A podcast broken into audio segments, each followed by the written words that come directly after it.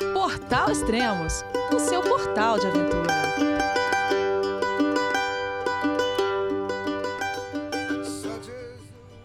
Bom dia, boa tarde, boa noite. Bem-vindo a Extremos, o seu podcast de aventura. Já que tá todo mundo confinado dentro de casa, vamos tentar fazer deste limão uma limonada, então. O Extremos está lançando uma nova série de podcast com o tema Diário da Quarentena. O convidado desse programa é o montanhista Nelson Barreta. Vamos falar com ele então. Olá, Nelson. João, é você, meu filho? Alô, pai. Eu consegui. Eu tô no cume do Everest. Eu vi, meu filho. Te acompanhei o tempo todo pela sua página Spot. A família de produtos Spot utiliza tecnologia 100% via satélite para manter você sempre conectado em suas aventuras. Fale de qualquer lugar do mundo através do Spot Global Fone e utilize o Spot Gen 3 para estar sempre rastreado e conectado aos serviços de emergência. Desapareça quando quiser, seja encontrado quando precisar. Saiba mais em findmespot.com.br. Alô, alô, Elias? Elias? Fala, Barreta. Eu falei Nelson, cara, eu quase não te reconheci, cara. Ô, meu amigo, obrigado por ter me chamado. Eu tava me sentindo tão sozinho aqui. tá, tá, tá legal. Você tá, você tá com alguém aí? Alô? Eu tô sozinho aqui também, cara. Então nós estamos juntos sozinhos. Tudo bem com você, Elias? Tudo bom? Cara, eu fiquei preocupado, cara. Eu vi umas fotos suas, eu falei, cara, onde o Barreta tá agora? Eu vou convidar ele, mas nem sei onde o cara tá. Onde você tá, Nossa. Barreta? Olha, eu, eu tô sozinho. E, na verdade, a gente, quando não se importa muito, tanto faz onde tá. É que nem quando a gente. Dizem que a gente se perde na trilha. Mas se eu não me importo, se eu tô desfrutando o momento, se eu tô. Ah, curtindo a paisagem, eu não tô perdido. Eu tô bem. Eu só não sei onde eu tô. cara, muito bom. Eu ia colocar uma coisa mais pra frente, mas eu sou obrigado a colocar agora, então, cara. Então, é. Uma pergunta que eu gostaria de fazer é quando você encontrou o seu caminho, mas para isso, vamos, vamos escutar uma coisinha aqui. Porque Alice está perdida, tal como nós, às vezes, no campo da ética. Tal como nós em relação à nossa esperança. E há um determinado momento em que Alice, andando por ali perdida, vê o gato no alto, só o sorriso dele, só o rabo. E ela vira para o gato e fala assim: O senhor pode me ajudar? Ele, muito calmo, disse: Claro. Ela falou: Por favor, para onde vai essa estrada? Ele fez a grande pergunta da vida, que é a pergunta ética: Para onde você quer ir? E ela disse: Eu não sei, eu estou perdida. O gato disse: Para quem não sabe para onde vai, qualquer caminho serve. Fala, Barreto. Bom, esse aqui é o Mário Sérgio Cortella falando de um trecho do, é, do livro da Alice País das Maravilhas. E. Ô, Barreta, quando você encontrou seu caminho? Ou os seus caminhos, né? Porque a vida não é feita de um caminho só. Olha, eu. É, pô, muito interessante se ouvir o Cortella de novo, agora pela virtualmente. Eu diria que caminho a gente está sempre procurando, né? Sempre ser uh, o melhor possível como pessoa e não fazer mal para os outros, não pentelhar as pessoas, cuidar da vida e aí o caminho vai se fazendo. Eu diria que eu sou uma pessoa não, não é que eu não sei para onde eu estou indo, eu sei para onde eu quero ir, aonde eu quero chegar. E eu não é estou fazendo o meu caminho. Eu me considero uma pessoa sempre pronta para dar um passo e para aprender. Eu acho que esse é o meu caminho, sendo assim bem é, sucinto, né? Ah, tá. E, mas assim, pro segmento outdoor, você lembra quando você começou a caminhar essa trilha? Olha, eu, olhando, olhando para trás, eu vejo que eu não, não traí aquele garoto de 13 anos de idade. Eu tinha uma necessidade de, de conhecimento, é, de explorar o mundo, de entender e de aprender, ao mesmo tempo que eu tinha dificuldade de fazer isso através do, do método tradicional, que são a sala de aula, os livros. Os livros e a sala de aula é muito importante. É um ambiente indicado e adequado para a gente aprender, entender e buscar os melhores caminhos, mas eu tinha essa dificuldade. E a vida foi naturalmente me colocando onde eu devia estar. É, mais ao ar livre, tranquilizando não só essa minha dificuldade de foco e atenção que eu tinha dentro de uma sala, como também ajudando os meus pais a falarem: olha, realmente esse pode ser um caminho melhor para um garoto, para um adolescente ou para uma criança que tem uma, uma energia um pouco maior do que cabe numa sala de aula. É tudo muito subjetivo, né? muito poético, mas a verdade é que uh, a vida foi me colocando. Alguns ingredientes foram aparecendo, algumas pessoas chaves foram aparecendo. Uma matéria de jornal sobre Serra do Mar, que é aqui na cidade de São Paulo, indo para o litoral, no estado de São Paulo, né, no nosso país, Brasil. É, foram, foram os primeiros é, os primeiros brilhos nos olhos que eu tive. E tinha essa necessidade de conhecer, de explorar, de aprender. E para quando você quer explorar e você quer conhecer o mundo, uma das opções é o ar livre, é a trilha, é a montanha, é onde os seus olhos alcançam e aonde a sua cabeça fala para o seu, pro seu corpo, me leva. Aí as suas pernas têm que funcionar, né? Não tem jeito. Bom, você já fez muita coisa, e mas é, o caminho inicial que foi? Foi montaísmo? O que, que, que, que te, te levou? O caminho inicial, é, sem perceber também ainda, lá quando eu tinha. Isso eu vim descobrir recentemente, né? Pegando fotografias antigas de família, que eram poucas e raras, porque era uma coisa caro. Ah, eu fui achando imagens da Pedra Grande, na cidade de Atibaia, que fica a 60 quilômetros da cidade de São Paulo, que era a oportunidade que a minha família, meu pai e minha mãe, tinha de, de sair de São Paulo um pouco. Então, era uma viagem de 60 quilômetros, mas não tão rápida, e era uma pedra, era uma caminhada. Então, a gente subia, caminhava e tinha lá umas frutas para comer. Esses acho que foram os primeiros, as primeiras sementes plantadas é, na minha cabeça. Sem, claro, meu pai ter a, a pretensão de que eu fosse seguir esse caminho ao ar livre. Mais tarde, eu também descobri umas fotografias antigas, quando os meus pais melhoraram um pouquinho de condições. Então, meu, meu pai e minha mãe me levou, eles me levaram, junto com as minhas irmãs, para Campos do Jordão. Olha que interessante. Uhum. E ali é, tinha uma caminhada muito simples, um morro muito acessível, chamado Morro do Elefante. Eu também era pequena, devia ter uns 10 anos de idade. E esses, esses caminhos, eles foram colocados, esses ingredientes, essas sementes foram plantadas uh, na minha frente, né? A vida ao ar livre, dentro das possibilidades. E um determinado tempo, aos 13 anos de idade, os meus pais já não queriam me levar para lugar nenhum, eles queriam se, se ver livres de mim. Né? Eu, tenho, eu tenho mais irmãs, as minhas irmãs já eram maiores, é, elas já estavam encaminhadas e meu pai olhou para minha mãe e falou: onde é que nós vamos botar esse moleque um tempo para a gente ficar em paz? E surgiu a grande escola, né, o acampamento Paiol Grande. E ali eram temporadas de tempo aproximado, se não me falha a memória, 30 dias, e o preço era acessível. Aliás, ainda é, né? Porque é o, o acampamento Paiol Grande ele é uma, ele é uma instituição, ele é uma fundação, ele não, não, não visa lucro.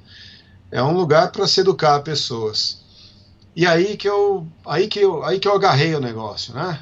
Aí que eu vi aquela pedra do baú, aquele monumento de 300 metros de desnível, de verticalidade, aquilo tudo me impactou demais. Até mesmo as caminhadas dentro do, da área do acampamento é, e o tipo de alimentação, aquilo tudo me encantou. Quer dizer, eu tinha que subir 183 degraus até chegar no lugar que eu ia dormir. Era um chalé. Então, essas experiências, junto a outros 200 moleques, me, me colocaram no meu lugar. Eu acho que ali consolidou. E, ao mesmo tempo, me desvirtuou, né? Me tirou totalmente o foco de uma vida. É, uma vida, não digo tradicional, mas de uma vida mais, mais, acer, mais certa, né? o futuro certo para um engenheiro, um advogado, um médico, um dentista é, é, mais claro do que um, porra, alguém que vai sair por aí caminhando, descobrindo coisas. Enfim, é algo diferente, não é nem melhor nem pior, é diferente. Mas foi aí, acho que aos 13 anos de idade consolidou. Ah, fantástico. E bom, e esses caminhos te levaram para vários lugares do mundo e vários lugares que não é exatamente o que a gente está passando hoje, uma quarentena, mas são lugares que você precisava passar algum tempo isolado. É, talvez em expedições que você fez, talvez a, a, as hibernações que você passa na Antártica. e As você também hibernações, acaba... hibernações são ótimas. E você também acabou de voltar de uma viagem de barco que eu não sei, você ainda vai contar, mas quantos dias você passou é, viajando dentro de um barco? Então, é, como que é isso? Como que é esse lance de é, essa como você consegue ligar essa quarentena que a gente está passando aqui com o tempo que você fica isolado na Antártica ou em alguma montanha? É, olha, eu não sou um expert nesse assunto, né? Eu não tenho uma fórmula para falar sobre isso, mas, mas dá para falar. Né? A, a, questão do isolamento é muito interessante, né? É, se eu for a fundo no assunto, eu acho que esse formato de vida pelo qual eu optei, ele me permite ser uma pessoa normal, tradicional, que faz, que busca, que pratica coisas diferentes, como, por exemplo, se afastar de um centro urbano com mais frequência. Todo mundo que tem um pouco de tempo recurso, ele vai à praia e se afasta do centro urbano. O meu período de afastamento é maior. É, e a frequência de idas a lugares remotos é maior. Por conta do, do tipo de vida que eu escolhi, isso me isola. Naturalmente, isso me coloca é, afastado. E, e com isso, com mais tempo para olhar para o horizonte, para olhar para outras questões menos automáticas, eu, eu me sinto isolado em algum dos meus pensamentos mais críticos ainda, há mais de pô, 35 anos, se for contar as vezes que eu realmente saí por aí caminhando. Bom, é, apesar de ser um isolamento, um afastamento, ou vamos, vamos chamar de quarentena, isso eu acho que ajuda muito a gente se desenvolver e também desenvolver algumas habilidades, principalmente para não se desconectar totalmente daquilo que é real. Porque eu isolado, eu afastado, eu estou com os meus pensamentos, eles são infinitos. Mas o que, que é real? Real é o mundo que a gente transita, habita, vive, socializa. E foi bom, foi bom é, esse isolamento, todos eles até hoje, ainda que alguns não tenham sido muito bons, né? Porque quando a gente tá sozinho, o cérebro fala e às vezes eu não gosto de escutar algumas verdades. E quando eu vou dormir e apago a luz, o escuro me assusta, né? Quando eu tô comigo mesmo. Mas foi legal, nesse caminho todo eu até encontrei pensamentos parecidos e, e você acaba se juntando com pessoas que também têm essa questão do isolamento. Agora vai ser uma coisa comum a todos. Mas olha, muito bacana, viu? Tem, tem coisas muito positivas. É, e podemos falar então sobre o, o, termo quarentena, não sei, que esse termo tem, tem sido muito falado ultimamente. Você está de quarentena, Elias? Cara, putz. Faz seis meses que eu tô de quarentena porque eu tô escrevendo meu livro, né? E, e justo agora que eu tô terminando, a gente entra em quarentena.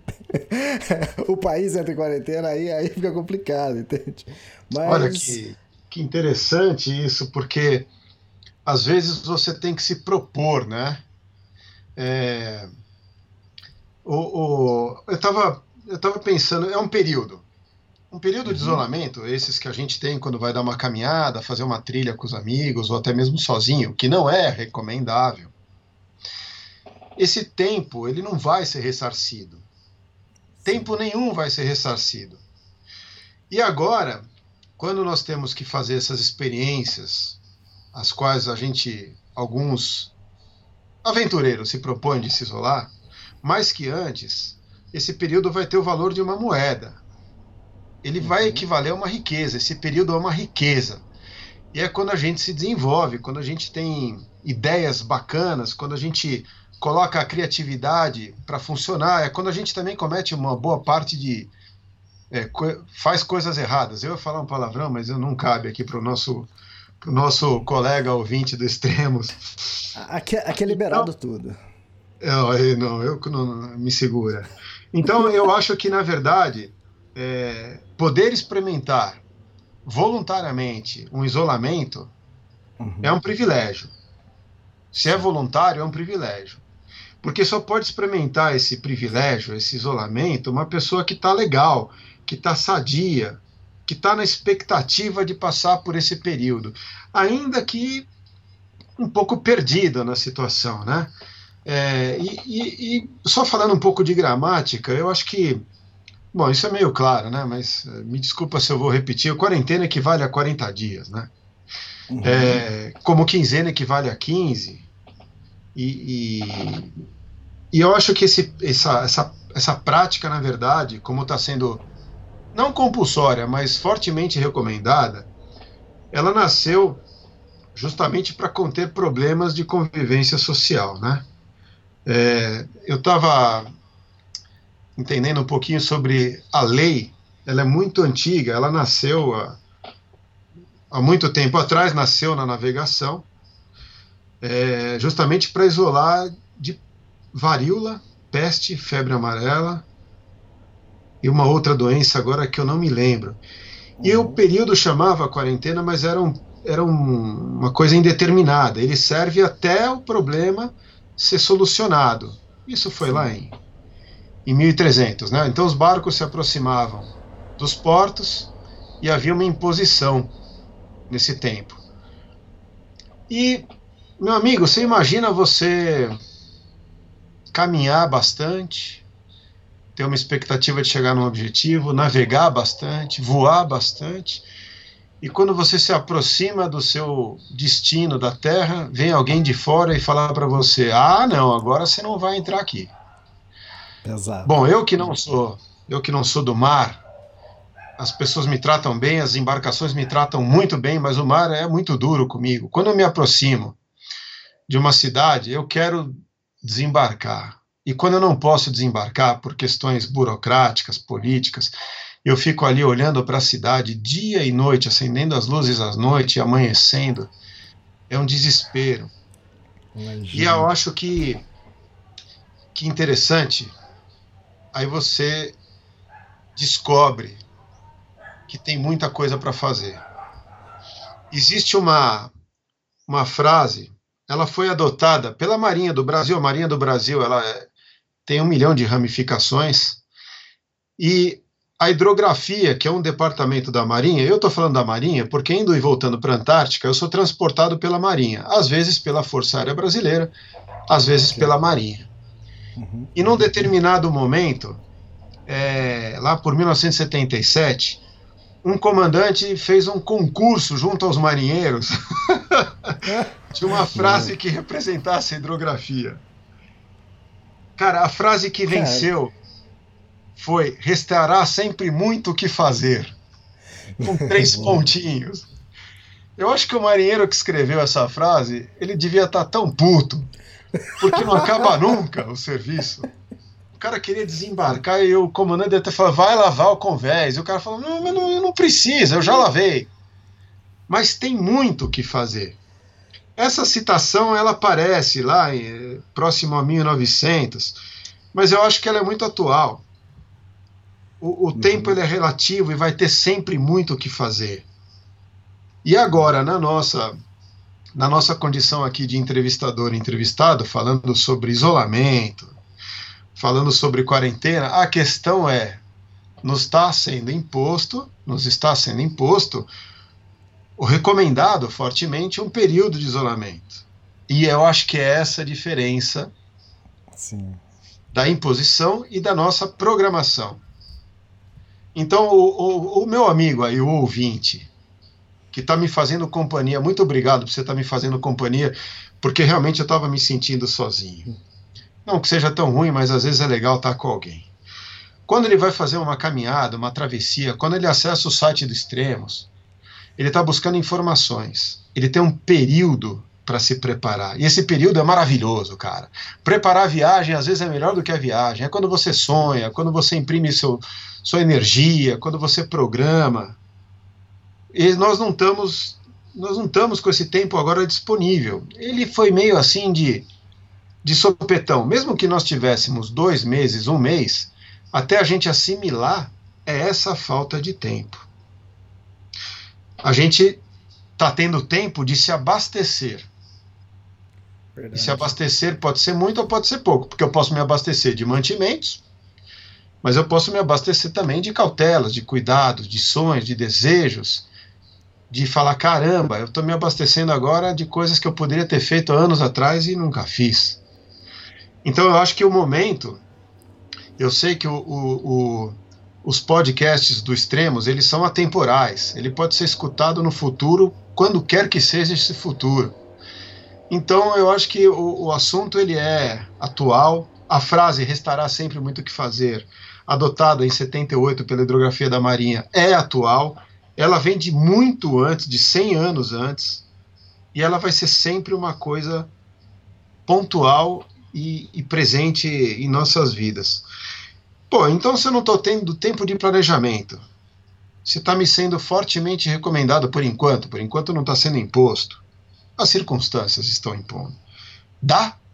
Dá para eu me planejar? Dá. Dá, dá sim. Vamos, vamos, vamos aceitar que é uma coisa muito bacana. Mesmo porque o objetivo desse isolamento ele é muito parecido com a necessidade de um isolamento que a gente vive nas nossas aventuras. A gente quer chegar em algum lugar, se manter bem alcançar um objetivo e ter história para contar. Cara, e uhum. esse período de isolamento tá gerando história para contar, tá gerando contos, tá gerando assuntos jornalísticos, matérias, piada via WhatsApp que não acaba mais. E tudo isso faz parte do pacote. Claro, nós Sim. temos um tempo. Eu, eu comentei ali no começo, o tempo ele é o nosso, a nossa moeda, a maior, a maior riqueza. Ele não vai ser ressarcido, como da mesma forma que o tempo em dezembro do ano passado passou e cada um aproveita da melhor forma. A questão é o que, que nós vamos fazer com esse tempo.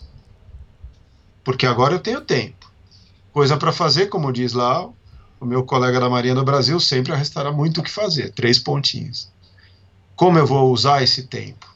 Dá para listar à medida que a gente já não vai mais circulando, à medida que eu tenho uma, um clima ruim no meu acampamento, ou numa velejada, eu não conheço muitos velejadores, mas eu tive algumas experiências. O cara precisa parar numa baía ali, ele não relaxa e não descansa, mas ele precisa esperar.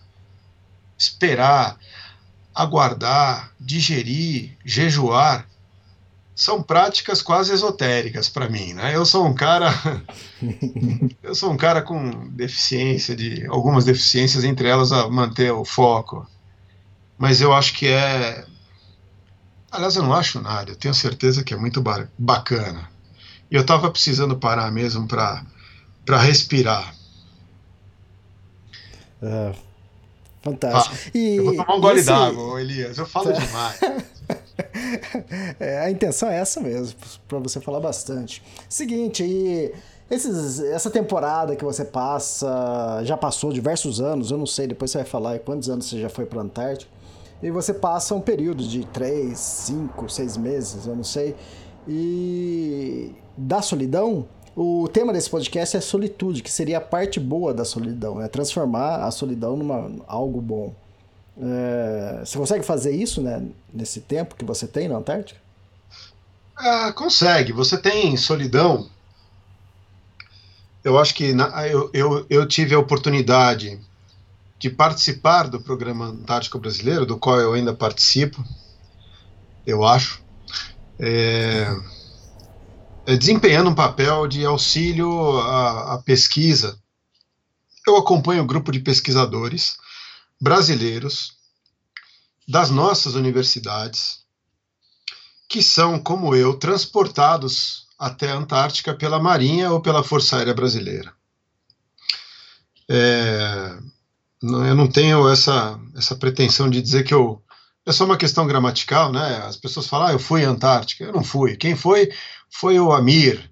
Quem foi, foi o Júlio Fiade, o João Lara Mesquita, o Fábio Tosi, família Schurman, quem vai são as pessoas que se propõem a construir seu meio de transporte e se deslocar até lá. Eu sou transportado. Isso para mim faz uma grande diferença.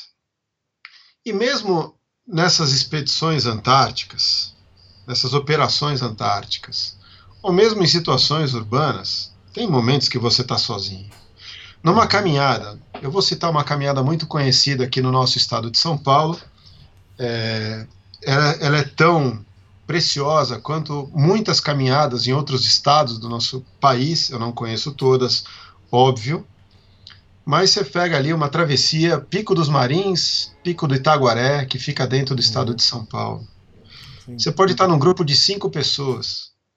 Você vai estar caminhando individualmente, com seus pensamentos, as suas pernas, o seu prazer. E quando a gente para e se reúne, que é o que nós dois estamos fazendo agora, nós estamos parados, reunidos virtualmente, aí você desfruta de um outro momento. Então eu diria que a maior parte desse tempo você está com seus pensamentos, você está se desenvolvendo, você está criando senso crítico, até a hora que você fica, às vezes, triste, como a gente fala na Antártica, deu banzo. E... Mas é uma coisa natural. Muitas vezes você pode estar numa cidade como São Paulo, que o seu município, o entorno, que são as cidades de Santo André, São Bernardo, São Caetano, Diadema, deve dar aí uns 20 milhões de pessoas, você se sente sozinho. Então a solidão é uma coisa muito pessoal, faz parte de todos e deve ser aproveitada. Como é que eu, como é que eu aproveito a, a, a solidão? É, eu acho que voltando para aquela questão de quando eu vou me isolar, eu tenho um ritual. Mas nesse momento uhum. nós não temos tendo essa possibilidade. Então, já está estabelecido. O meu ponto de partida é que o isolamento, em casa com a família, ou sozinho no seu apartamento, ou na sua expedição, ele é o ponto de partida. Já estou acampado. Vamos supor que eu já estou embarcado no veleiro ou no balão. Eu costumo voar de balão. Eu já estou na minha, no meu ponto de partida, no lugar onde eu vou ficar. Eu cheguei onde eu vou ficar. Qual a fórmula? Eu não tive tempo para me preparar. Na expedição é natural, no ambiente natureza é um, no ambiente urbano é outro. E eu acho que a maioria das pessoas nesse momento, como sempre, estão no ambiente urbano. Uhum. O que, que eu faço? Eu olho para mim. Eu olho para o meu, pro meu interior. Eu vou cuidar primeiro do meu umbigo, porque se eu estiver bem, se conseguir alguém por perto eu ajudar, eu só vou conseguir ajudar se eu estiver bem. Então eu preciso procurar a minha o meu alimento, a minha hidratação, a minha diversão, eu vou cortar minhas unhas, eu vou fazer uma tapioca, eu vou vou preparar o meu lugarzinho para quando chegar à noite tá fresquinho, minha roupa de cama tá limpa, né? No caso, nosso saco de dormir. Então esse conceito eu diria que é de dentro para fora. Eu olho para dentro, não é uma coisa egoísta, pode ser eventualmente ser individualista, mas eu vou me certificar que eu tenho um certo equilíbrio. Eu tenho as condições ali para para não passar sede, para me divertir. É a mesma, é, é, a mesma coisa na, na aviação, né? Quando é, o comissário de bordo fala, na hora de se cair as máscaras, primeiro você coloca a sua máscara, depois você coloca de quem está do seu lado. Porque não adianta você não estar tá bem, se você não estiver bem, como você vai colocar máscara em alguém, entende? Então você, primeiro você tem que se garantir, né? Excelente observação.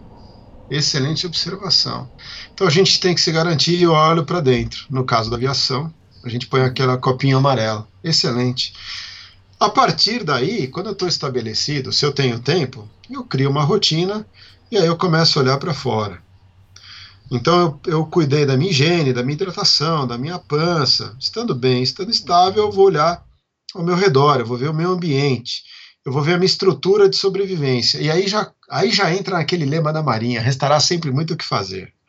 Porque se eu estou numa barraca, eu preciso dar a cota diária de vida naquele acampamento, esperar a tempestade uhum. passar.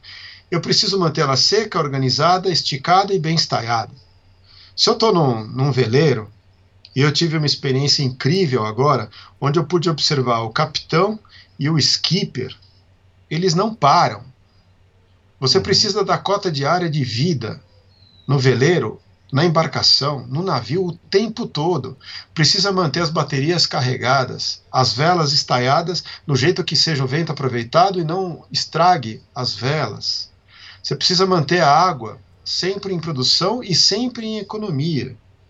Então eu vou usar a minha observação para olhar ao redor, para ver se a minha célula de proteção e conforto mais que tudo ela está em ordem. Se é a minha barraca, se é o meu veleiro, se é a minha aeronave, se é o meu navio, ou, no maior caso, né, a nossa casa.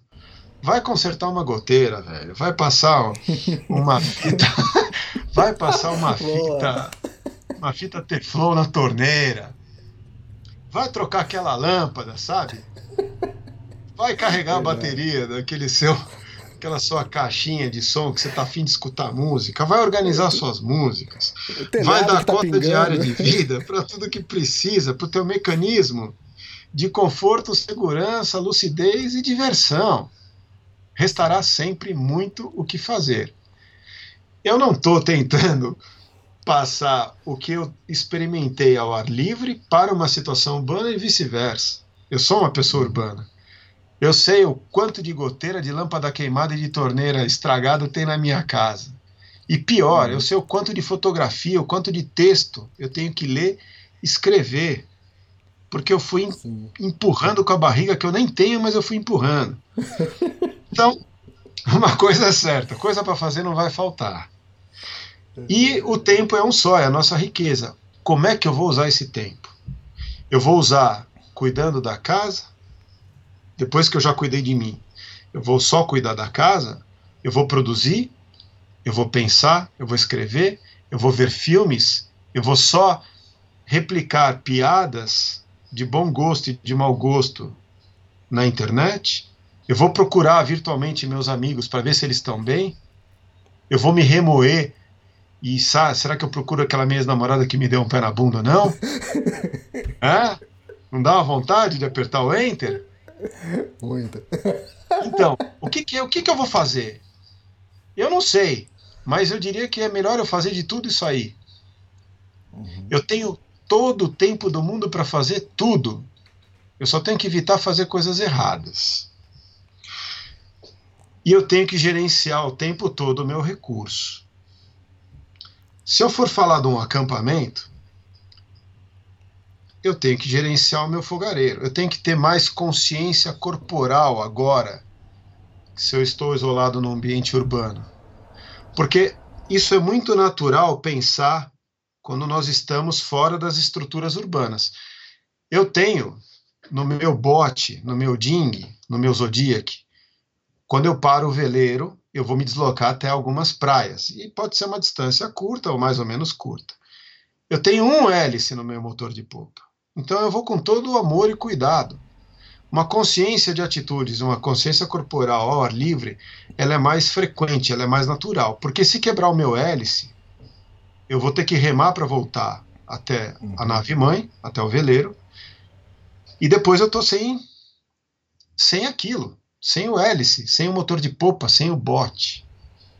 E eu acho que nesse momento que nós estamos falando de isolamento urbano, confere por exemplo, se o teu, se o teu fogão elétrico der pau, você não tem mais, mesmo estando dentro de uma estrutura urbana, como telefonar para uma assistência técnica ou como sair para comprar. Então, vai ser legal praticar esse tipo de controle dos movimentos, consciência corporal, cuidado com os bens materiais, materiais é fogo, né? Com os bens materiais, quando nós estamos agora num centro urbano, mas com condições totalmente limitantes, como se fosse ao ar livre. E você quer saber? Eu tô achando isso demais. eu tô achando demais, porque se quebrar eu vou ter que consertar. Já tem que consertar um monte de coisa, né? Sim. Eu tenho que economizar os meus recursos, exatamente como a gente faz quando está numa travessia da Serra Fina, que uhum. também fica ali entre o estado de São Paulo, Minas Gerais e Rio de Janeiro é aquele recurso que eu tenho. Eu tenho tudo numa mochila. Uma mochila daquele tamanho que eu escolhi. Uma, uma mochila de boa qualidade. Por coincidência, e, e porque eu acredito, isso não é segredo para ninguém, eu uso atualmente, já há muito tempo, e vai ser difícil mudar isso, as mochilas da Tule. A minha mochila é a minha zona de conforto, lá dentro tem tudo que eu preciso. Então, vale a pena eu cuidar desse material que está na mochila. No caso, vale a pena cuidar desse material que está dentro de casa. Numa caminhada, numa travessia, como houve tempo para planejamento, como eram coisas ponderáveis, a gente tem mais ou menos um período de começo, meio e fim. Mas porque chega uma hora que a gente cansa, chega uma hora que a gente precisa voltar para se abastecer de recursos financeiros. E eu acho que, que alguns momentos de isolamento, como talvez esse que nós estejamos abordando, eles não têm previsão nenhuma. Quer dizer, além de nós não termos uma fórmula, nós não temos previsão nenhuma. Tudo que se fala do momento é o que se descobriu no minuto atrás, no passado, ontem, na semana passada. A gente sabe que esse período de isolamento vai acabar. Como a gente não sabe? Quando a gente não sabe? Então aí entra um outro conceito muito pessoal, que é espere o melhor. Enquanto isso, você vai se divertindo em casa, porque vai ter sempre muito o que fazer. Obrigado, Marinha do Brasil. Esse lema, essa frase nunca vai sair da minha cabeça. Eu não, não conhecia, mas já está adotada já. Pô, no acampamento, velho, não, não para. Não, quando você acha que você vai descansar, e na Antártica ainda, que, que, que, no período do verão, é um período de praticamente 24 horas de luz, se você não decretar o fim do dia às 8 da noite, a vida te decreta o fim. Você não para. Então, é, nesse, nesse, nesse momento, a gente não sabe quando é o fim. Mas é, você vê, eu falo tanto, você tem que me interromper às vezes, porque senão eu me perco no meu próprio pensamento. Legal. Ah, você vê no isolamento, falou... eu não paro de falar, ainda bem, imagina se tivesse gente aqui. É, você falou da, da Tule, né? É, deixa eu contextualizar esse, a criação desse podcast, dessa série, né? Sim. E eu tinha. Eu tava. Fiquei seis meses agora escrevendo meu livro sobre as Rock Mountains e eu tinha acabado de fazer a, todas as revisões e agora eu iria imprimir é, os manuscritos para mandar para algumas pessoas lerem, né? Então agora chegou o momento um pouco de descanso. E era três horas da madrugada e eu estava assistindo um vídeo, um vídeo acho que um vídeo acho que sobre filosofia, alguma coisa assim. E, e tava de boa, daqui a pouco pisca meu celular, 3 e 7 da manhã, da madrugada. E era a Rose Aidman, ela percorreu a PCT, né, alguns anos atrás, e ela mandou mensagem: é, Elias, que tal um podcast para ajudar as pessoas a ficarem mais tranquilas sozinhas em casa? Ficar sozinha é minha especialidade. e difícil para a maioria das pessoas. Quando ela mandou isso, eu tava acabando de sair da minha quarentena do livro, eu falei, na hora que ela mandou, eu falei assim, poxa, mas ela quer gravar podcast sobre isso, mas já tem 320 podcasts lá sobre isso, cara. Alguma coisa em cada podcast vai ajudar as pessoas, né? Aí passou mais um dia. Aí vem o Juliano, da Go to Trail, da Tule, né?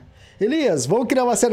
Eu falei, pô, cara, vocês não querem deixar eu quieto, pelo amor de Deus. Deixa eu entrar em quarentena aqui agora então. E aí, que negócio, né? Pô, pensa alguma coisa. Aí ele falou assim, já te desafia, aí você já fala, pô, vou ter que fazer alguma coisa. E aí começou a, essa ideia de criar essa série da, de, da, do Diário da Quarentena e convidar personalidades do, do mundo da aventura e, e conversar com eles e pra gente ter um pouco. Ah, pegar um pouco das experiências de cada um e, e trazer pra nossa vida, né?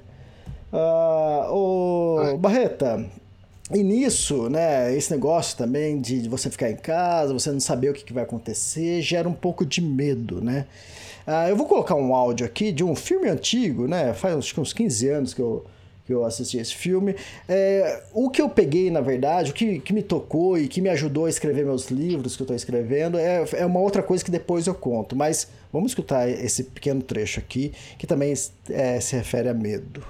O alpinismo é muito um, um retrato da, da essência humana, assim, da, do desafio, da busca do desafio, da atração pelo risco e lidar com o medo lidar com o medo de escalar uma montanha como essa e lidar com o medo de fazer coisas.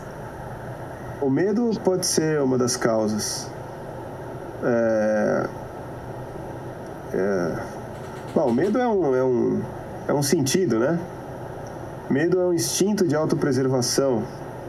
Não, não, não define. Não, não vou definir. Porque para isso tem dicionário. Tu tem que falar com relação a ti. Ah, se eu tenho medo? Tenho. Eu não tenho medo de escalar essa montanha. E eu não tenho medo de escalar ela porque. Não digo escalar, eu não tenho medo de tentar porque eu sei dos meus limites e sei dos perigos. E aí? Uau! Essa. Muito interessante isso. E já se vão. Golpe baixo. Não, excelente, excelente. Porque é muito. Olha, primeiro que eu me sinto lisonjeado você falando que essa, esse podcast, essa série é para entrevistar personalidades. Muito obrigado pelo elogio. E, e, e, surgindo esses nomes como Rose Eidman, como Juliano Bertazzolo da Tule, sabe? São pessoas extremamente ativas e que encontram soluções rápidas para muitas coisas, ainda que às vezes não sejam as melhores, né? E até a Mônica Schmidt, a diretora do filme Extremo Sul, que eu tive a oportunidade de participar em 2000, Bom, começou um pouco antes, o projeto todo foram cinco anos ou seis anos, e, e o filme foi aos cinemas em 2005. E, e tem, claro, tá tudo conectado, tudo junto ao mesmo tempo, né? É, o isolamento, ele causa silêncio, é quase uma escuridão. Depois de dias isolados, quando o sol se põe, o seu cérebro já está falando tanta coisa que é, acho que é até natural, é um instinto de defesa do cérebro gerar medo. Pô, mas como assim? Isso aí não vai te atrapalhar? Se você está numa aventura, está com medo, não vai te atrapalhar? Se você não tiver pânico, tudo bem. O medo faz parte. Uhum. Se você tá, ficou quieto, o seu cérebro falou com você e te colocou medo, trabalha o medo. O medo é um instinto de autopreservação. O medo é um sinal, ele é quase um, um dos dos sentidos. Ele fala: olha, cuidado, além desse muro aí, se você for pular o muro pro lado de lá, pode ter um cachorro bravo. Você vai fazer o quê? Não vai pular o muro? Não, você vai estudar uma estratégia, você vai subir no muro, você vai ver se tem cheiro de cachorro, você vai subir no muro e antes de descer do outro lado, você vai olhar bem, vai subiar, vai chamar o totó. Então o medo, ele é uma coisa boa. O medo é uma coisa boa é, não entre em pânico. Eu acho que isso tem sido muito divulgado nos últimos dias. Então, se eu tenho medo de me machucar, se eu tenho medo de ficar resfriado, eu vou me proteger do frio. Mas quando eu não puder me proteger do frio, quando eu não, me, não puder me proteger de um cachorro porque tem um, não tem um muro entre nós, aí eu vou aproveitar o momento. Aí eu vou estar uhum. sereno porque o pânico, seja em qualquer situação, não vai resolver. Aí você pode, o Elias pode me perguntar, pô, mas é muito fácil falar isso enquanto nós estamos aqui num ambiente controlado, conversando virtualmente. Sim, é muito fácil, eu não nego. E quando a gente está ao ar livre, desprotegido, sem o nosso, nossas referências de segurança, é muito difícil. E essas são as melhores experiências. Eu não preciso passar, experimentar essas experiências. Mas elas estão sendo fortemente recomendadas, o isolamento. E a situação gera medo. E isso é humano. Uhum. Isso é muito legal. Claro, aí eu entro em todo aquele, aquele, aquele sistema, né? eu estou numa situação, eu vou olhar para mim, vou me hidratar, vou me alimentar, vou me manter seguro, vou manter minha higiene. Estando saudável, eu vou olhar ao meu redor e eu vou construindo barreiras que vão me proteger de todo e qualquer medo. Vou cuidar do meu acampamento, da minha barraca, da minha embarcação, do meu avião. Se está tudo indo muito bem, eu já tenho situação confortável suficiente para criar, para fazer outras coisas. E eu acho que isso nós temos, né? No centro urbano as pessoas estão bem bem calçadas, bem abastecidas. Eu acho que dá para ficar em casa é, sendo criativo, mas né, aproveitando o tempo com tudo aquilo que eu falei, né? Desde as piadas de bom gosto e mau gosto no WhatsApp, até ler, se informar, se instruir, estudar política, criar senso crítico, ter, ter mais opiniões é, sobre tudo. e até um dia vai acabar. Quando? Nós não sabemos. Não tem um prazo, da mesma forma que não tem uma fórmula. E aí entra o, a outra frase, eu não sei de onde surgiu, me perdoe aí o autor da frase, mas é um, uma, das, uma das coisas que eu uh, sempre penso: é, você tem que esperar pelo melhor. Nós não sabemos de nada do que vai acontecer. Nós só sabemos do minuto passado e do que aconteceu ontem, semana passada, ano passado, retrasado. Então, eu vou esperar pelo melhor. Ao mesmo tempo, eu vou me preparar para o mais difícil. Então, com essas questões, não fórmulas, mas mantenha a mente serena, cuida do corpo, olha para sua casa, para sua barraca, para seu acampamento, se hidrata, seja criativo. Lembra que o tempo é uma riqueza única, ele não vai ser ressarcido. Espera o melhor, se prepara para o mais difícil.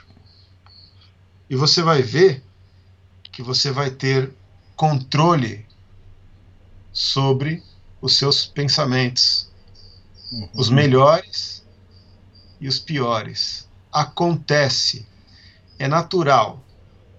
É difícil para todo mundo o isolamento e é natural Há pouco você é, colocou o áudio da Mônica Schmidt, do Silvestre Camp. Caramba, esse, esse podcast só tem personalidade. É muito bom ouvir a voz dos dois. É, e foi um trabalho, foi um filme, foi um longa-metragem. Né? Na verdade, no Brasil, filme, película, cinema, eu acho que só, sobre montanhismo só teve esse. Claro, hoje nós temos milhões de vídeos e todos de excelente qualidade e muito melhor do que o Extremo Sul, o que não é muito difícil, não desmerecendo o trabalho da Mirella, montadora e da Mônica, mas as facilidades tecnológicas é, ajudaram muito. Como o filme é o único. E nós éramos cinco protagonistas. Eu, dois amigos é, argentinos, um brasileiro e um chileno. E veja, nós planejamos isso durante anos. E eu fui focado no assunto que era subir uma montanha, que era difícil pra caramba, muito mais difícil do que eu, e que até hoje está lá esperando alguém fazer o que a gente ia fazer. E mesmo num grupo de amigos, onde havia uma entrega total da minha parte, quando eu me deparei com a realidade, eu estava isolado. eu estava sozinho. Putz, grila.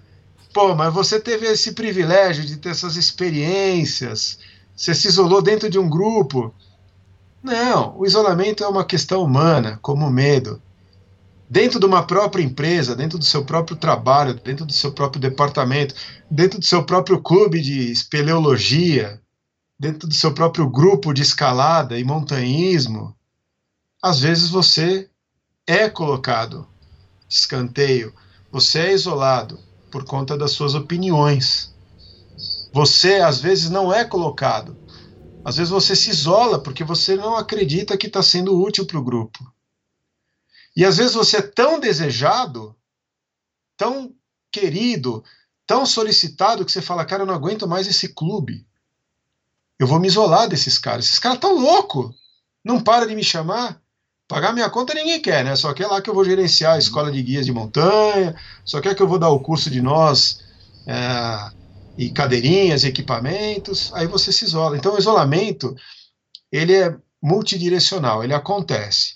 Claro que aqui dentro do extremos, dando exemplo de que tudo que eu carrego na minha mochila, nós estamos falando de experiências de isolamento, de quarentena, assim vamos dizer, relacionadas às atividades ao ar livre, ao ambiente. E é nisso que eu estou apostando. Eu, e você sabe que hoje, Elias, hoje me deu um, não é um pânico, mas me deu um medo.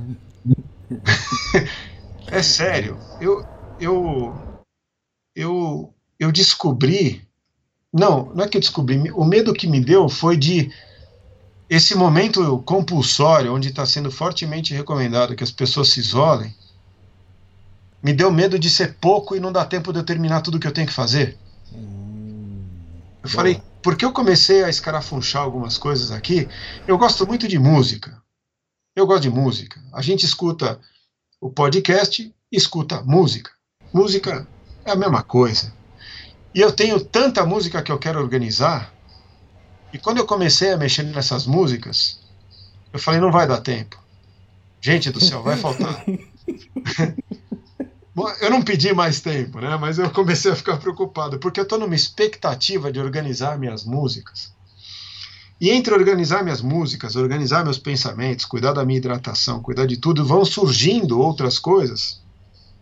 Porque o meio virtual ele não te deixa isolado, né? Ele demanda, ele demanda, ele demanda sua atenção, seu raciocínio. As pessoas pedem coisas. E aí eu achei que, bom, não ia dar tempo. Mas vai dar tempo. Nós temos aí um, um período longo pela frente é, o meu isolamento pessoal, desde quando eu tomei as decisões da minha vida de seguir o rumo que eu segui, nunca acabaram, não tenho perspectiva de que vão acabar. O meu caminho continua sendo construído. Eu espero que eu tenha ainda muitas oportunidades de, de ser convidado para outras expedições. É, ou seja, o isolamento ele, ele é eterno. E nessa forma que nós provavelmente vamos experimentar é diferente, mas é muito rico. Vamos falar sobre montanha. Me faz alguma pergunta, me faz parar de falar. Deixa eu aproveitar esse áudio que eu te passei do, do filme Extremo Sul, que eu recomendo para todo mundo, para quem quiser assistir. Agora vocês vão ter que caçar em sebo, em algum lugar, para poder comprar isso, né? São dois DVDs, um com cenas extras, make-off, e o outro com filme.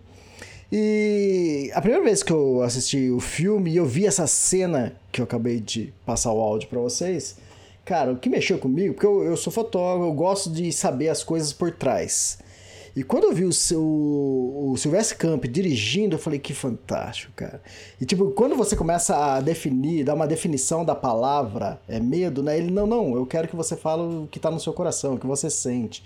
Tipo, é, aí você vê a importância disso. Hoje eu escrevo livros, né? E imagina se eu fosse definir tudo que eu, que eu vi, né? O sol, é a alegria.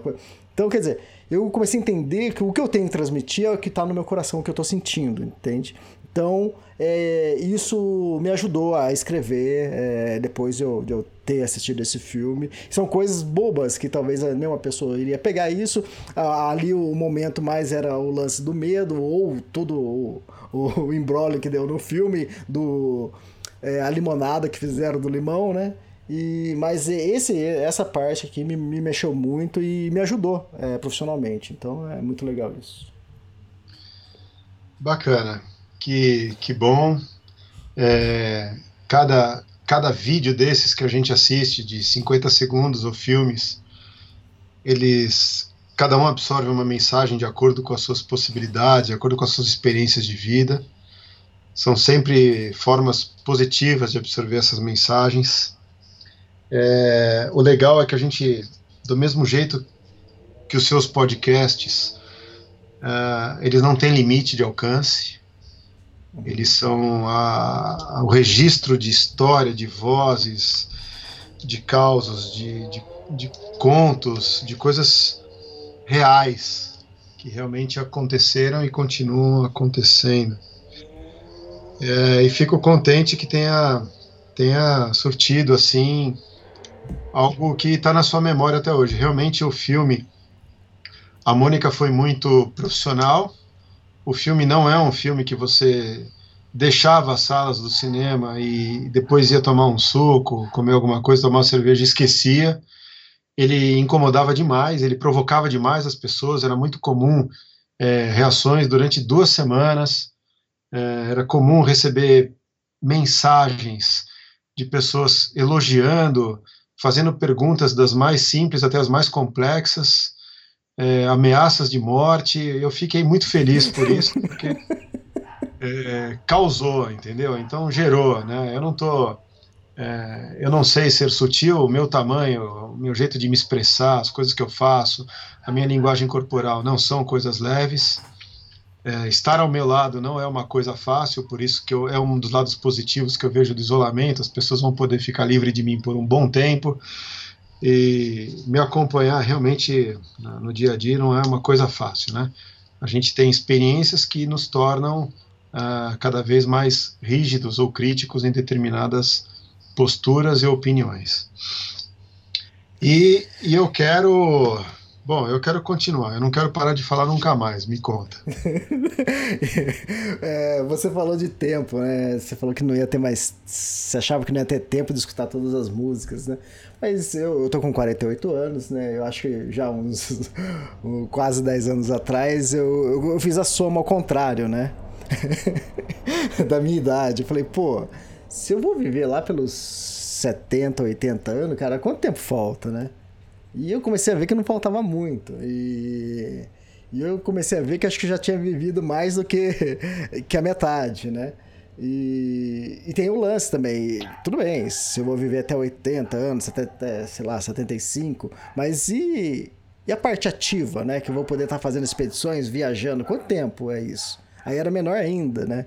Então, esse medo que você falou, ah, vai dar pra ouvir todas as músicas, é a mesma coisa. Até quando eu posso? Então, meu tempo agora é curto, eu tenho que aproveitar esse tempo, entende? Que eu sempre, eu acho que eu sempre aproveitei, mas eu tô aproveitando de outra forma. Então, é, cada um tem seu tempo. Eu acho que essa é uma percepção muito bacana, comum a todos. Ela, por ser comum a todos, né, a questão do tempo, ela, ela fica claro que é uma riqueza que nós temos. É, eu, eu sempre remeto a mim mesmo quando eu reclamo de tempo, se é que eu, que eu às vezes penso nisso, né? É, a, a, a, a, média de idade de uma pessoa muitos anos atrás era de 30 a 35 anos, né? O corpo não resistia muito. Não havia medicina curativa que prolongasse tanto a vida quanto hoje, hoje onde a média de idade é de 70 a 80 anos. Eu não sei se isso é bom, se isso é ruim, eu sei que é legal, eu estou gostando e estou aproveitando. Eu já estou com mais de 35 anos. eu sei, mas eu sei que isso também traz muitos malefícios para o planeta e até mesmo para as pessoas, né? Se a natureza fez com que a gente morresse aos 30, 35 de alguma enfermidade, não era, não era à toa. E hoje nós, vivendo o dobro disso, nós criamos muito mais problemas para nós mesmos, para o mundo e para tudo mais. Mas não é essa a questão. A questão é que eu estou aproveitando também e estou fazendo aquilo que a gente acredita. Né? Às vezes a gente pode errar, cometer um engano, machucar alguém, mas, velho, é a mesma coisa. Não pentelha, faz a sua parte, faz o bem, não grita, fica, fica observando, usa mais os dois ouvidos do que a, a boca e, e vai dar tudo certo. E eu acho que nós vamos fazer, todos nós. O Elias, que é um cara da montanha, a Rose Eidman, que não para de caminhar, é uma gastadora de sola de sapato. O Juliano, o Silvestre Camp, nós todos somos produtivos. Até as pessoas que se aproximam das atividades do ar livre através de um podcast. Ou porque não podem, ou porque têm excesso de medo, ou porque não deram o primeiro passo, passo ainda, ou porque realmente têm limitações físicas, mas vive esse mundo através de um site, todos nós vamos estar ativos sempre. É muito difícil alguém entregar os pontos, mesmo com as certas limitações físicas. Então, eu não vou te analisar, mas eu sei que, como eu tenho amigos nessa idade que você falou, que talvez a gente chegue aos 70, 80 anos, cada um, dentro das suas possibilidades, está lá participando de competições de corrida de 50 metros, Verdade. Ou está indo andar no parque, ou está ainda fazendo expedições, ainda fazendo expedições exploratórias. Uhum. Olha só, exploratórias. Claro que explorando áreas menores e talvez não tão selvagens. E quando não der mais para explorar, nós vamos caminhar por onde nós já caminhamos, ou por onde outros abriram as primeiras trilhas. Eu acho que eu sei que existe um fim, e ainda bem que existe um fim, assim nós poderemos encontrar o fim desse período de isolamento, mas ele é tão distante na minha percepção, e eu acho que das pessoas também. Então nós vamos eliminar a palavra medo e nós vamos começar agora a trabalhar mente, consciência e ocupar a cabeça, porque sempre restará muito o que fazer. Bom, esses dias você estava com a cabeça bem ocupada por um dos lugares que eu sonho um dia pisar que é a Geórgia do Sul. O que, que você foi fazer lá? Olha, eu, isso foi uma surpresa na minha vida. Eu me preparei esse verão para ficar no Brasil, uhum. é, cuidando de assuntos familiares. Eu não fui é, selecionado, não fui convidado para participar do Programa Antártico Brasileiro por uma questão de limitação de datas, tanto as minhas quanto a de quem cuida de esse complexo Programa Antártico Brasileiro. E dia 7 de janeiro, um, um médico, é, um expedicionário, o Fábio Tosi, me telefonou como líder da expedição e falou: Você quer participar? Você pode participar? Você acha que tem condições de participar de uma expedição para Georgias do Sul? Eu falei: Claro. Vamos nos encontrar na padaria. Eu falei: Vamos, eu adoro padaria. e na padaria eu pedi um sanduíche e, e tinha mais um amigo dele que era um dos expedicionários. Então vamos? Vamos!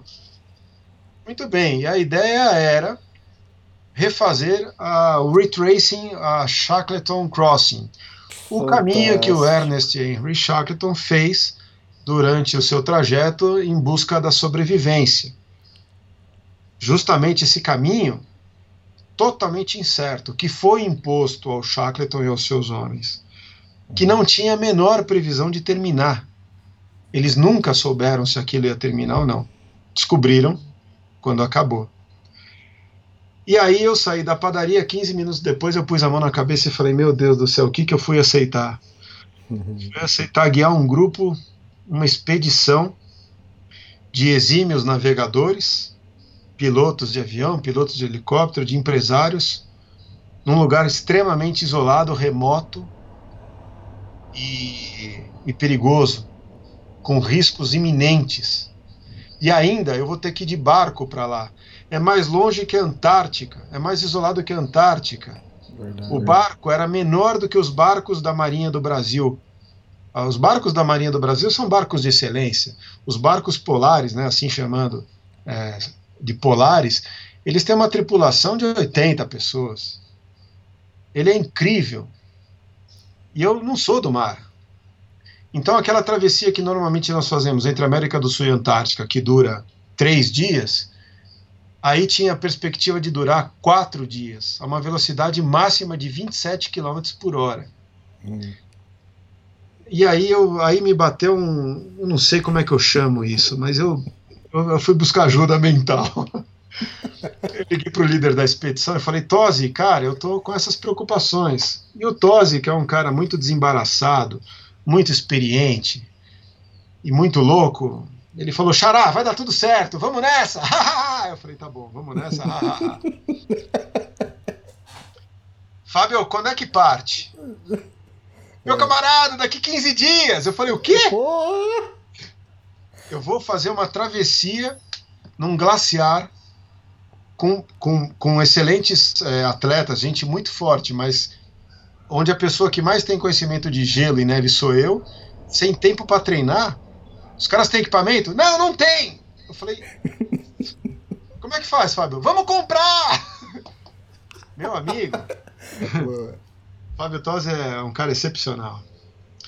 É, que bom estar tá podendo falar no nome dele, porque é uma pessoa com quem eu aprendi muito. Os caras, eles eram tão agilizados que, num período inferior ao que o governo inglês, o governo da Geórgia do Sul e das Ilhas Sanduíches pede, que são dois meses, eles conseguiram que nossos, os nossos nomes e o meu nome como guia fosse aceito para poder desembarcar em determinadas áreas da Ilha Georgias do Sul. E eles construíram, um deles construiu sete trenós. Nós precisaríamos de trenós para fazer a travessia. Não tinha, não dava tempo de comprar, mesmo com todo o dinheiro do mundo. O cara falou: Deixa que eu faço. Eu peguei um emprestado e levei para ele, o cara produziu. Eu não acreditei quando nós chegamos no aeroporto e tinha sete trenós prontos. A gente não sabia se ia funcionar. Uhum. Muito bem. E foi tudo muito novo, foi uma combinação de fatores. Foi o, o imprevisível. Existe hoje um voo direto, quer dizer, deve estar suspenso pelas circunstâncias, que vai de São Paulo às Falklands. Em quatro horas e meia, você pousa nas Falklands, que é distante da América do Sul, ali na entre norte e sul, calculando na, na linha da Argentina, e de lá nós pegamos o transporte para ir até a Geórgia do Sul. Bom, eu que não sou do mar, não poderia ter sido melhor recepcionado e ter uma surpresa muito boa, porque no final eu descobri que eu estava com o melhor capitão, a melhor embarcação que podia ter, que é o veleiro Cat, e o melhor skipper, ambos da família Schurman, o Wilfredo e o Wilhelm, e uma tripulante muito bem preparada, que é a Érica, é uma italiana com experiências internacionais. E o grupo de expedicionários que me recebeu. Então, apesar da dureza de ter que enfrentar, enfrentar mares dos piores, oeste, leste, leste, oeste, Atlântico Sul, em quatro dias, aquilo acabou se tornando uma, uma facilidade na minha vida. E não foram quatro dias, foram quase seis dias para chegar na Georgia do Sul. Uhum. Alguns momentos de passar muito mal, outros de passar menos mal, e alguns momentos gratificantes. Eu tive um privilégio, porque realmente não estava esperando, mas eu estava dentro do veleiro Cat, é, com expedicionários, e nós estávamos isolados naquele oceano. Para a família Schurman, tem, que eles têm muita experiência em navegar e viver em espaços confinados, é um dia a dia, é um cotidiano. Eles estão muito atentos o tempo todo. Para os expedicionários também. Eu tive uma. Eu tive que fazer exercícios, né? Porque mesmo com eles eu me sentia muito uh, isolado, porque eu olhava os caras, todo mundo muito bem, tranquilos, tal. E eu falei, será que só eu estou passando mal? Será que só eu sinto desconforto do mar? Será que só eu estou preocupado com a travessia dos glaciares na Georgia do Sul? E por fim, a natureza se encarregou de todas as dúvidas que eu tinha.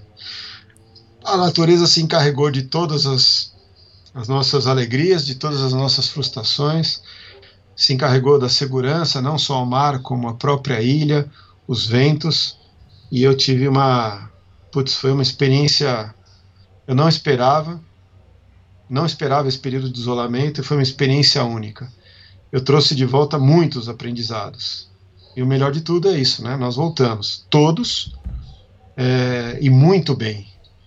Então eu acho que essa experiência da expedição para a Ilha Georgia do Sul, que é mais isolada, refazendo é, um circuito histórico que começou com o naufrágio do Endurance no mar congelado ali à beira da Antártica, e terminou com o Shackleton e seus homens tendo sido todos eles resgatados graças a todas as estratégias que o Shackleton usou. Inclusive, o corpo dele foi sepultado lá, a pedido da esposa, isso em 1916, se eu não estou enganado. Então, eu revi esses passos. Eu tive a oportunidade de seguir passos históricos, tentando me colocar nas situações mais difíceis com equipamentos modernos e com um grupo de pessoas excepcional. É, assim, cada um com quem eu parava para conversar um pouco, bom, são pessoas mais, é, mais experientes, consequentemente mais velhas, mas com experiências únicas, dessas realmente incríveis, tanto no seu segmento de trabalho, é, experiências familiares muito doloridas e também muito gratificantes, experiências de aventuras, né? Ali, ali tinham pessoas que Bah, eu nunca vi um time tão, tão forte, tão grande, tão competente reunidos num, num só veleiro. Quer que eu te conte alguma coisa mais? Pode tá, perguntar. Tá, então, é. Eu ainda não sei se vocês conseguiram fazer a travessia ou não. É duas, acho que pessoas aí do seu grupo, acho que eu conheço. Uma delas me ligou recentemente. Elias, eu quero escrever o, o livro sobre essa experiência. Nos... E eu não, eu não quis perguntar. A, a pessoa não quis falar, eu também não quis perguntar. E vocês conseguiram fazer a travessia? Não, nós não fizemos a travessia conforme as expectativas. Uhum. O que eu queria, o que eu desejava, porque eles para eles eram meio que não, não, conheciam muito bem toda a história e o trajeto, mas eu tinha uma expectativa. É, o governo da região limitou bastante a nossa a nossa ação limitou o grupo, ele era maior do que o grupo que foi permitido fazer a travessia. Nós, como bons brasileiros, não tínhamos o melhor grupo para fazer toda a travessia e tínhamos os limitantes que a natureza ia, ia ou não impor. E ela impôs. Uhum. Uhum. O clima naquele mar é uma, uma dificuldade muito grande. Nós fomos recebidos com um pôr do sol maravilhoso. Nós visitamos as praias, as pinguineiras, as lobeiras, as estações, dentro do que era permitido, porque hoje está proibido entrar em todas as estações, sob um clima extremamente acolhedor e generoso. Quando nós estivemos no glaciar, na primeira parte, nós desembarcamos, fizemos a travessia da parte de terra, entramos no glaciar, entramos na parte superior do glaciar e fomos. A base, navegação por instrumento, pelo GPS. Uhum. Durante o nosso período, nós tivemos quatro momentos de mais ou menos dois minutos de visibilidade. Nossa. Não, o mais longo foi dois minutos de visibilidade, os outros foram questão de segundos. Hum. Então eu fui navegando nos instrumentos com os meus é, expedicionários, sem prática de glaciar, sem prática de travessia uhum. é, de gelo, de resgate em greta, muito bem equipados, né? Tínhamos é, o que nos cabia, que eram raquetes, trenós, grampons, cordas, barracas, muito bem equipados. E num determinado momento a natureza começou a dar aqueles sinais que é sempre muito difícil de interpretar, né? Então eu, eu senti a falta de visibilidade, não me deu segurança. A falta de diversão, não estava divertido aquilo. Então nós passamos uma noite para fazer uma avaliação eu dormi super bem. E no dia seguinte a gente fez em conjunto aquela análise do grupo, né? Um por um e depois uhum. o grupo como um todo.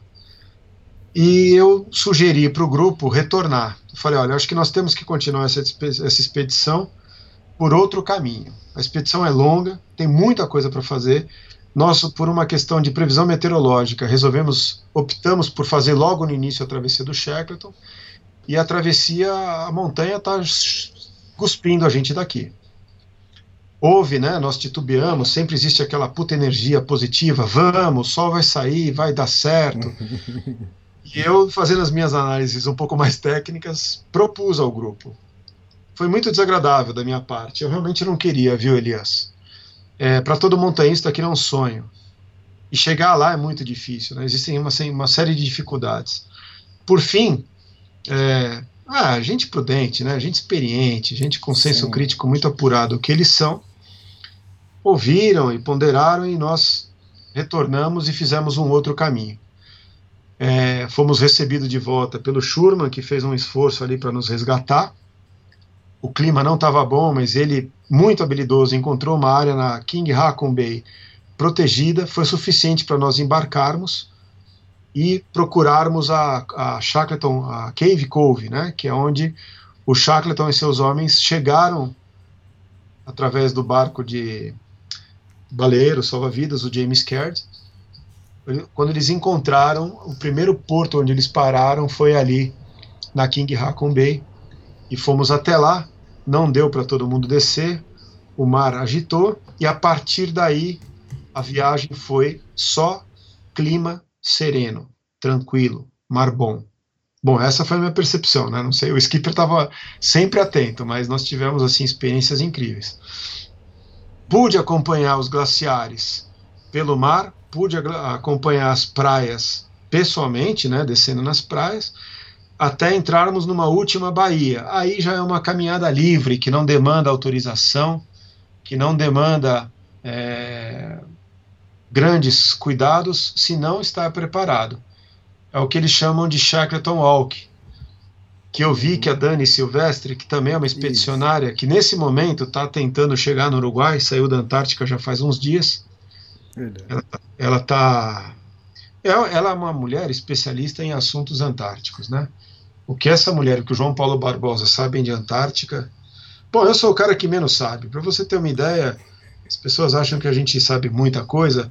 Eu pouco li sobre o Shackleton, pouco tinha lido sobre hum. essa, essa grande travessia. Eu tive tempo para me preparar, tempo hábil. E, e terminamos a caminhada a Shackleton Crossing, exatamente com a mesma vista que ele teve da estação baleeira Stromness, em Stromness Bay, e nós pudemos reviver aquele momento. Nós chegamos na casa do administrador, a 200 metros de distância, onde é permitido, tivemos a mesma vista que eles tiveram, e eu tentei me colocar naquele momento de sentimento, de emoção. Veja, estávamos isolados na embarcação há 10 dias, e estávamos na Geórgia do Sul, onde habitam no inverno uma média de 12 pessoas.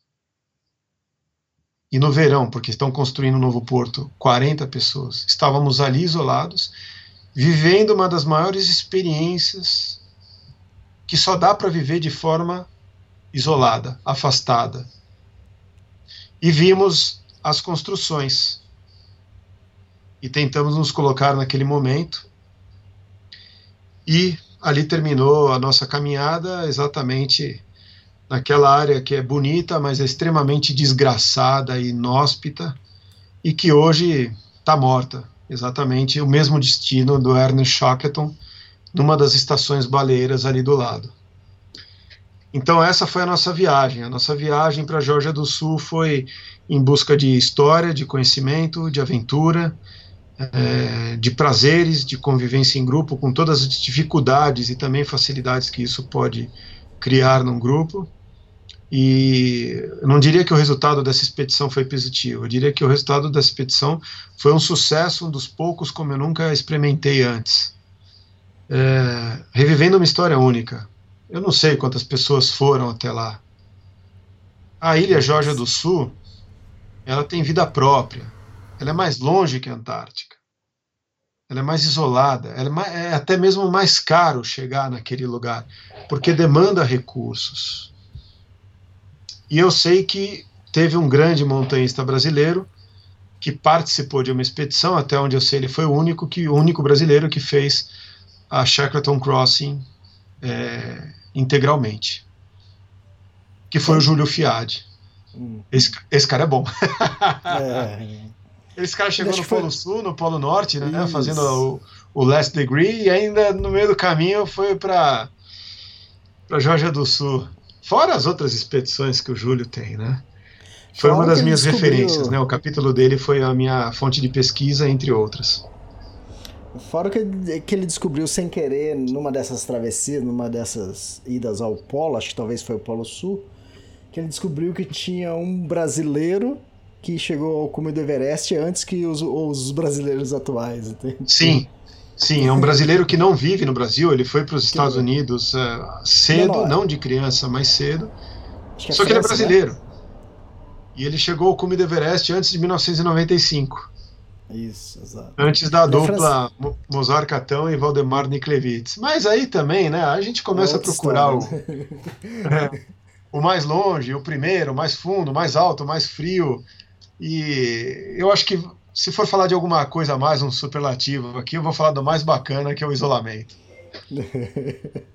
Fantástico. É, essas histórias que essa história, né, que o que o Barreto está falando, é, contando sobre o, o Shackleton, vocês podem ler no livro Endurance, que é uma história magnífica, é um dos livros que eu mais gosto, eu recomendo.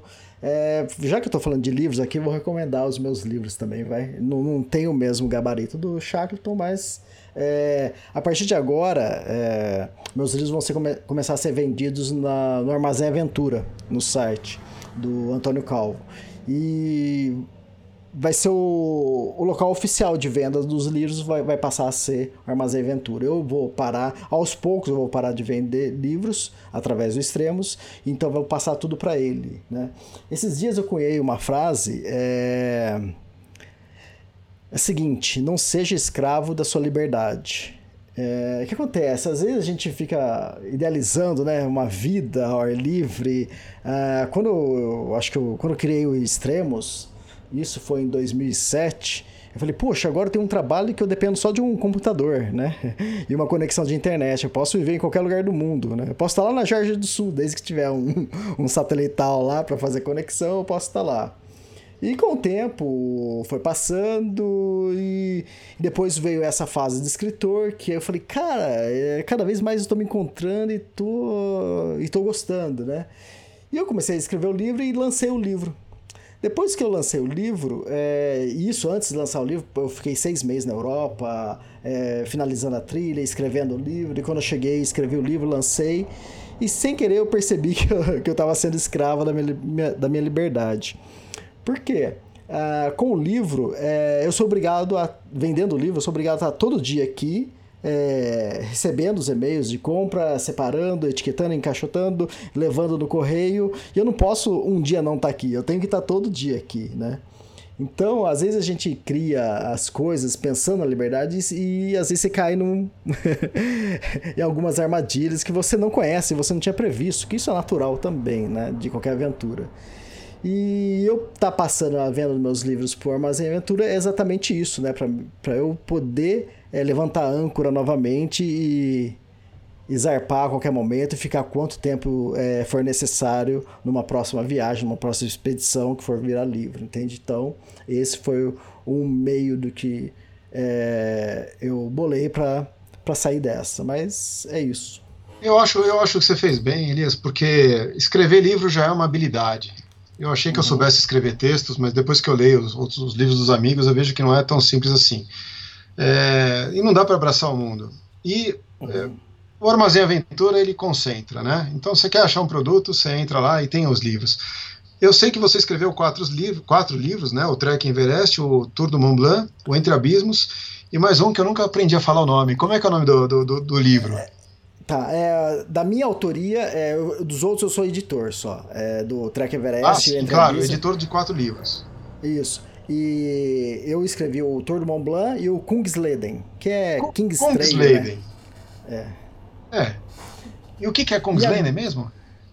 Kungsleden é uma trilha no norte da Suécia que significa King's Trail, né? A trilha do rei. E é uma trilha que eu fiz lá e junto com a é, a Laura 7, nós fomos os primeiros, aquele negócio dos primeiros, né? Sim. nós fomos os primeiros brasileiros a cruzar esses 450 quilômetros de trilha aí. E agora eu estou finalizando o livro é, das Rock Mountains, que foi uma trilha que eu fiz no Canadá, e que agora eu estou finalizando, devo lançar o livro é, em maio, maio, a gente está falando de 2020, né? Porque o pessoal, o pessoal vai escutar esse podcast em 2053, então, mas eles vão encontrar o livro ainda.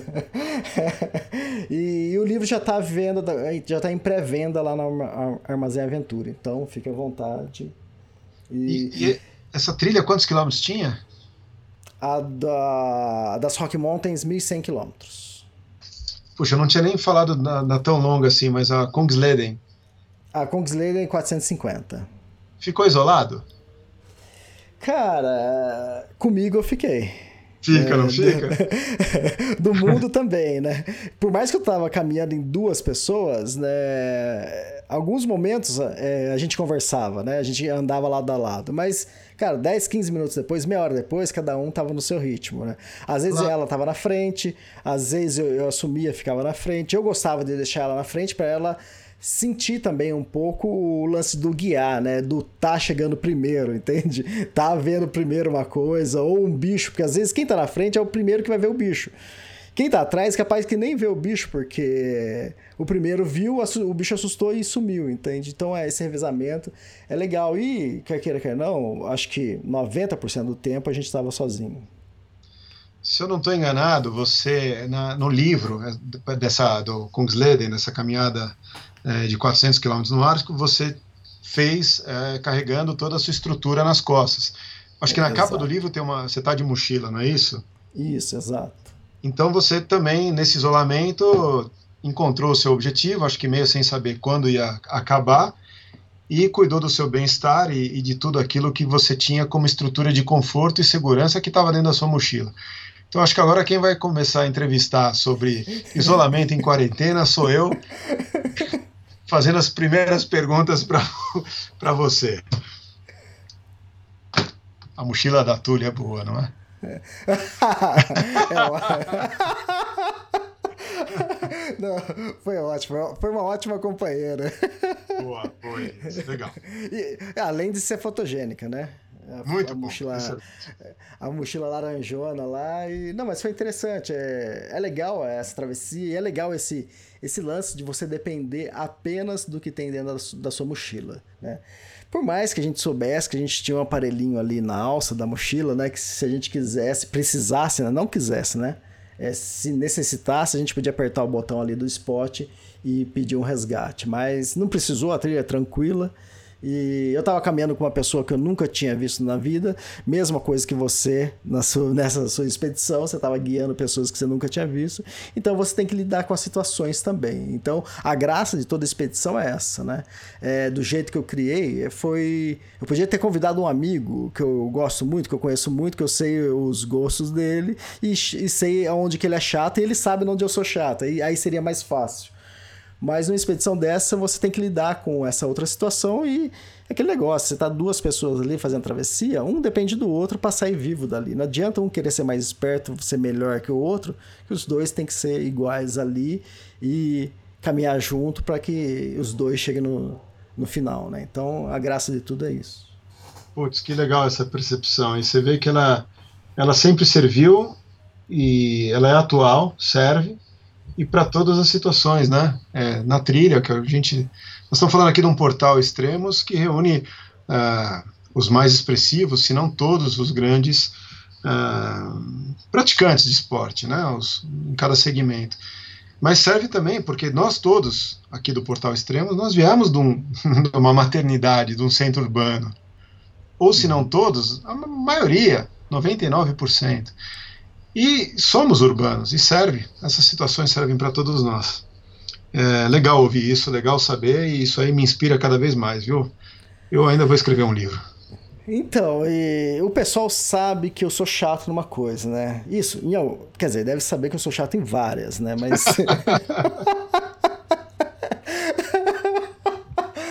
Se ler meu livro, os meus livros, então vai descobrir que eu sou em várias outras coisas. Mas tem uma coisa que eu sou muito chato, né? E o pessoal adora isso. É... E eu comecei a ser, ser chato primeira vez, eu acho que foi com o Vitor Negrete. Isso faz muitos anos atrás, né? E depois eu fui chato com o Rodrigo Raineri, depois eu fui chato com outros. e você, eu sei que você já, você já participou, já ajudou e participou do filme Extremo Sul, né? Então com película, com cinema você já está acostumado. Com séries eu sei que você já participou e colaborou com várias, né? No ar, no, na terra e no, no mar.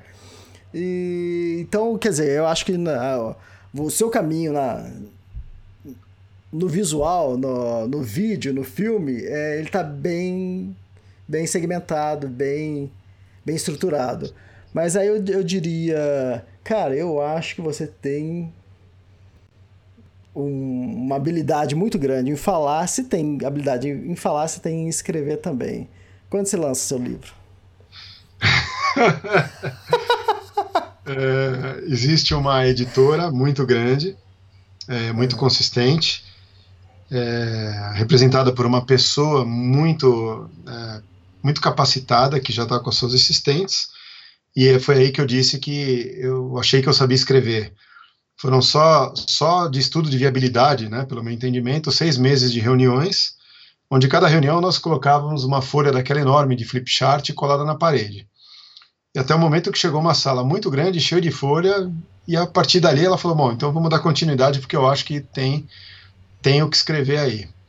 E foi uma experiência muito legal, está sendo, na verdade, né, porque é, eu, eu sou um guardador de histórias e um contador de histórias. Eu conto histórias porque eu tenho histórias para contar.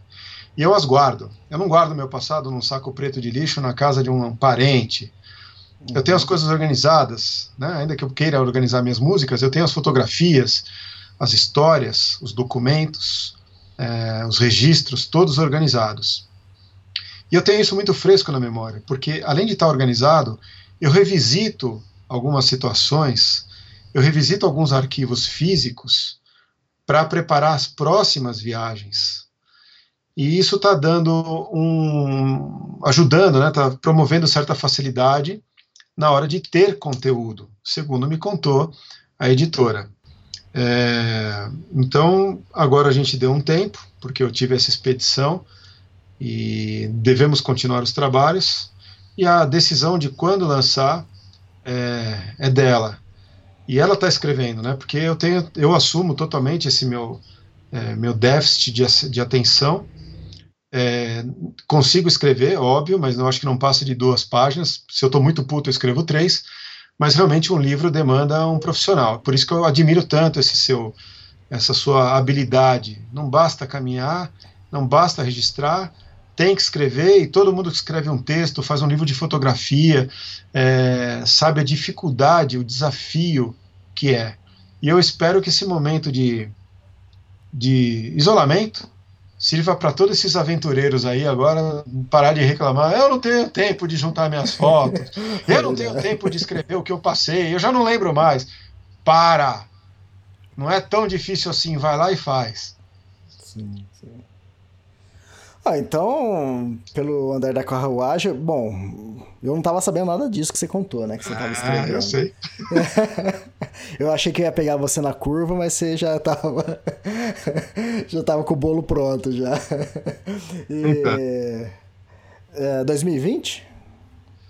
Olha, isso, isso depende da. Eu sou. Eu não tenho expectativas, não tô ansioso. É, Agora fico... eu já tô. Fico super envergonhado de, de, de, expor causas, histórias. É, e estou confiante, eu entreguei. Eu não vou interferir no trabalho da editora. Eu acho que é a visão dela. É, se eu achar algum dado técnico, lógico que eu vou sugerir a atualização. E é a visão dela. É uma pessoa que está é muito esclarecida. Não sei quando, realmente não sei. É, e, de, e deixo isso estou é, contribuindo o máximo que eu posso para que também eu não fique empatando a vida da, da editora, né? Ela tem milhões de trabalhos para fazer, tem uma universidade inteira para tocar, é uma educadora, é uma incentivadora de atividades ao ar livre, participa e conduz e leva grupos é, para terem experiências ao ar livre, convida é, expoentes da aventura para dividir hum. suas histórias. Então é uma pessoa muito ocupada. Eu contribuo o máximo que eu posso. E tudo tem seu ritmo também, né? Tem dia que eu tô afim de tomar um café com ela e jogar a conversa fora. Tem dia que ela não tá afim de me ver e tem dia que os dois querem produzir. Então está sendo uma, um processo prazeroso, que eu não sabia que poderia ser tão prazeroso, não sabia que era assim que se escrevia um livro, e não sabia que ia ser uma viagem profunda no meu, é, no meu passado. É quase uma terapia. Eu nunca fiz tanta terapia, não fiz terapia, acho que fiz três sessões na vida e a montanha foi se, se tornou a minha terapia. Mas está sendo uma terapia.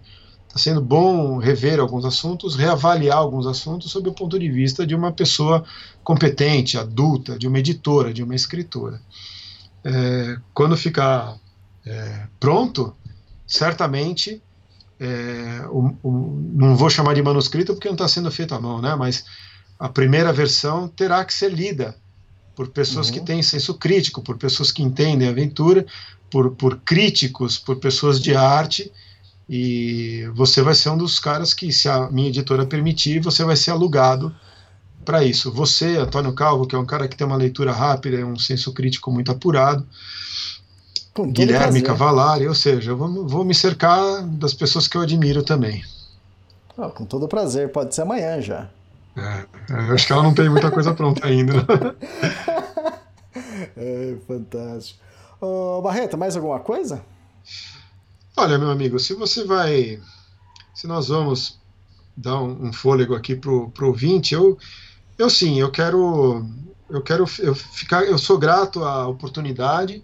Realmente eu estava aqui me sentindo sozinho. Obrigado por você ter me chamado virtualmente.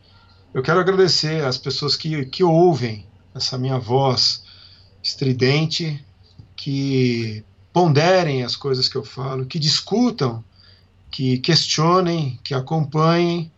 É, a minha vida é, é uma coisa muito pessoal, individual, mas eu tenho um prazer muito grande de dividir tudo que eu tenho com as pessoas.